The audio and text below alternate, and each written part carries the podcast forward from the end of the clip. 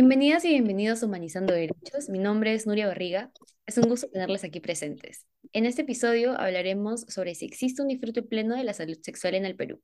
Para ello nos acompaña Carolina Caballero Álvarez, quien es estudiante de la carrera de Negocios Internacionales y forma parte de la ONG Manuela Ramos, como activista y promotora de los derechos de las mujeres y disidencias.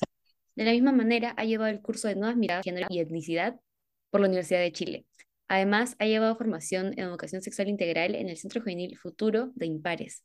Actualmente está llevando la formación de colectivas en defensa de la educación sexual integral, es y para decidir, en Impares. Muchas gracias Carolina por haber aceptado la invitación. Estamos seguras que la información presentada en este episodio va a ser de mucha utilidad. Gracias, Nuria. Perfecto, Carolina. En este momento vamos a presentar el objetivo del episodio, el cual es informar sobre el disfrute sexual en nuestro país y su relación con los derechos sexuales y reproductivos. Como mencionamos anteriormente, el tema es ¿existe un disfrute pleno de la salud sexual en el Perú?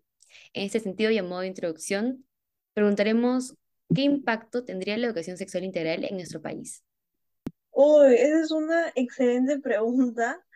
Eh, para empezar, tendría un impacto positivo, ya que hoy en día ese tema recién se trae más a flote por organizaciones, por colectivas, sobre todo en redes sociales, que es una fuente de, de un acceso más didáctico a la información, ¿no? Inclusive hay ginecólogos, ginecólogas, obstetras, quienes facilitan esta información a través de posts, reels, TikToks y de una manera más eh, dinámica, como había mencionado anteriormente. Pero más allá de, esto es que es un derecho. Todos tenemos acceso a este derecho a recibir eh, información sobre métodos anticonceptivos, con una evidencia científica y disponible y con una condición médica del paciente, saber cómo está, o si es que un adolescente eh, desea adquirir estos métodos anticonceptivos, ¿no? Eh, presentándolo por ese lado. Y también es importante recalcar que desde los 14 años sin la autorización de un adulto, un adolescente, puede ir a cualquier centro de salud y preguntar por planificación familiar o simplemente saber esta información que quizás en su hogar o, en su escuela no lo tocan, pero quiere acudir donde un especialista para que tenga esa información verídica y, pueda saber, ¿no? De, todo este mundo de la ESI, por así decirlo. Muchas gracias, Carolina. Sí, e, es muy cierto lo que comentas, ¿no? Ya que mencionamos el tema de los métodos anticonceptivos y tal vez la mal llamada planificación familiar, como se le solía llamar anteriormente, también sabemos que es de conocimiento que los servicios de salud públicos no cumplen con el objetivo de reducir obstáculos de acceso a métodos anticonceptivos y o tratamiento contra enfermedades e infecciones de transmisión sexual gratuitos, o que deberían ser gratuitos. Ante esto, ¿qué iniciativas considera que podrían beneficiar el acceso gratuito e, restringido a estos? Eh, bueno, como había mencionado anteriormente, el hecho de que estos establecimientos deberían tener un enfoque de género, deberían tener un enfoque de género, ya que existe este miedo, este estigma a, el simple hecho de preguntar, ¿no? Y ir más allá de, de, bueno, de la planificación familiar, como había mencionado, el hecho de los cambios físicos, cognitivos que un niño eh, afronta el hecho de que la educación sexual integral es transversal, no va a ser de frente a un niño de tres años, punto, hablo de métodos anticonceptivos y de mil temas que no le compete esa edad, sino cuáles son las partes de su cuerpo, em, que nadie se las tiene por qué tocar, y si es que sucede eso, a quién avisar, el hecho que la misma ESI puede prevenir eh, distintas formas de violencia, ¿no? Hasta abusos sexuales, en, en peor de los casos. Pero volviendo al tema, el, más que todo, eh, con un enfoque género, el hecho de que todos merecemos recibir esta información, eh, sin importar si que tenemos el acceso o no, el hecho de simplemente acercarnos a un adulto, a un especialista, eh, a una posta médica, que nos brinden esa información sin tantas trabas. Por ejemplo, puede pasar que no, que justo el ginecólogo que le tocaba venir no vino, no, no acudió a su jornada. ¿Y ahora quién acudo? No, es que eres menor de edad y tienes que acercarte con, con sus papás, lo cual no debería pasar porque a partir de los 14 años tenemos el derecho y el acceso a saber todo ese tipo de información. O el, o el simple hecho de en las escuelas no se toca este tema, que puede suceder eh, tantas situaciones y no, no hay un adulto de confianza a quien acudir. Y en iniciativas por ejemplo, hoy en día existen tuitazos, el hecho de proteger la ESI, ya que esto pasó en junio, que los grupos conservadores querían intervenir en los libros, sobre todo en la parte de ESI, ¿no? El hecho de que no, con esos eh, estigmas que, que giran alrededor de ese tema, no, es que van a homosexualizar a mi hijo, lo van a pervertir, yo sé que le enseño.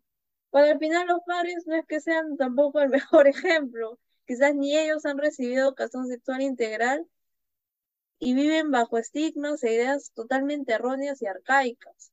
Entonces, ¿qué mejor lugar que un libro con evidencia empírica, científica, que permita con un lenguaje adecuado según la edad conocer esos temas, saber a, qué grupo va dirigido también o de qué forma, no necesariamente quizás con un libro, sino con un video interactivo, con eh, especialistas que se acerquen a las escuelas, entre otras formas, ya que muchos de estos temas no se tocan ni en la escuela ni en la casa y terminan eh, buscando al amigo que se enteró por, por internet de una página no confiable Claro, claro, gracias por la respuesta. De hecho, que es completamente importante, ¿no?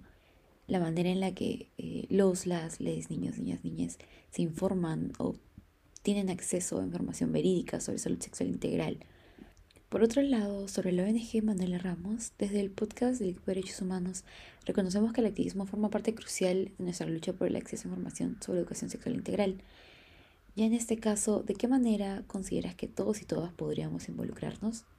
En la ONG hacemos bastante activismo y es uno de los pilares que tenemos como feministas, que defendemos diversas causas y luchas, sobre todo en las mujeres y diversidades que son quienes nos ponen más trabas. En vez de facilitarnos más la vida, nos la dificultan. Y un ejemplo de eso es, por ejemplo, cuando se discutía de la, la pastilla al día siguiente, que no quería que esté parte del kit de emergencia, que por sí así nomás no te lo entregan que es un kit de emergencia, no es que, pucha, lo, vaya, lo, lo necesite diariamente. Entonces, una de estas eh, herramientas que utilizamos eh, dentro del ONG son tuitazos, plantones, el hecho de tomarnos una foto defendiendo eh, alguna ley que quieran quitar o quieran cambiarla, a favor de estos grupos conservadores o antiderechos, que muchas veces perjudica el bien social, como la intervención de, de los padres y grupos conservadores de los libros em, educativos, donde ponen de manera gradual, no de porrazo, por usando esa palabra, esta información necesaria, que muchas veces los padres piensan que no es necesaria. No, ¿para qué eso cuando esté más grande?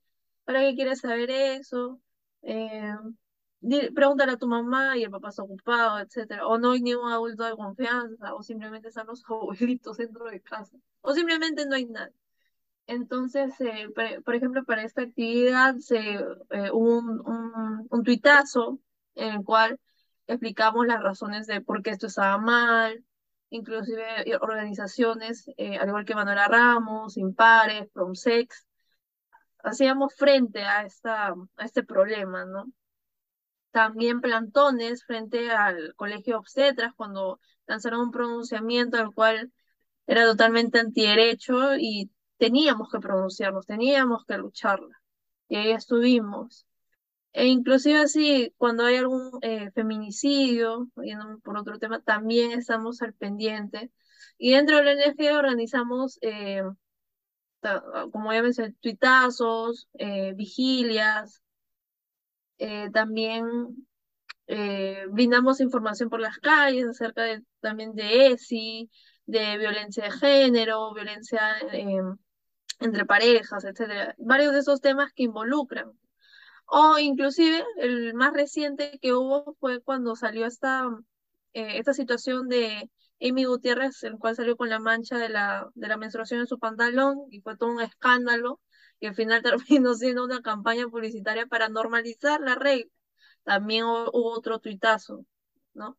Y muchas maneras digitales, ya que por la pandemia no pudo haber tanto activismo presencial, pero estamos retomando con mucha fuerza, eh, es que hemos sacado, ¿no? más que todo en, tanto en Twitter, en Instagram, en Facebook, y así nos autogestionamos también dentro de la misma organización. y más que todo eso. Exactamente, Caro. Muchas gracias por tu respuesta. Y claro, importante también reconocer los obstáculos que como sociedad presentamos o que el Estado también presenta, que limitan demasiado todo el activismo desde colectivas feministas y antipatriarcales que se han ido trabajando. Entonces te agradecemos bastante por habernos permitido abrir este espacio en donde nos brindas información completamente relevante sobre la educación sexual integral y el activismo en nuestro país. Así que muchas gracias por asistir. La verdad fue un gusto poder haber grabado este episodio contigo, Caro. Gracias a ustedes, chicas, por invitarme, sobre todo el, la importancia de hablar de educación sexual integral hoy en día, independientemente de si seamos grandes, eh, adolescentes, niños, el poder eh, ser esa voz, sea, que no tuvimos acceso a su edad, pero ahora sí, y darlo a conocer a las personas que realmente estén dispuestas a escucharnos. Si no, ahí bombardear de información a quien se pueda. Completamente de acuerdo, Carolina. Muchas gracias en especial a ti y a la ONG Manuela Ramos por haber aceptado esta colaboración. Eh, nos parece completamente admirable la chamba que hacen desde ahí, el trabajo se nota y se agradece mucho. En este sentido, los y las invitamos a seguir sintonizando los episodios de Humanizando Derechos y a seguir al equipo de Derechos Humanos en todas sus redes sociales. Que tengan un lindo día.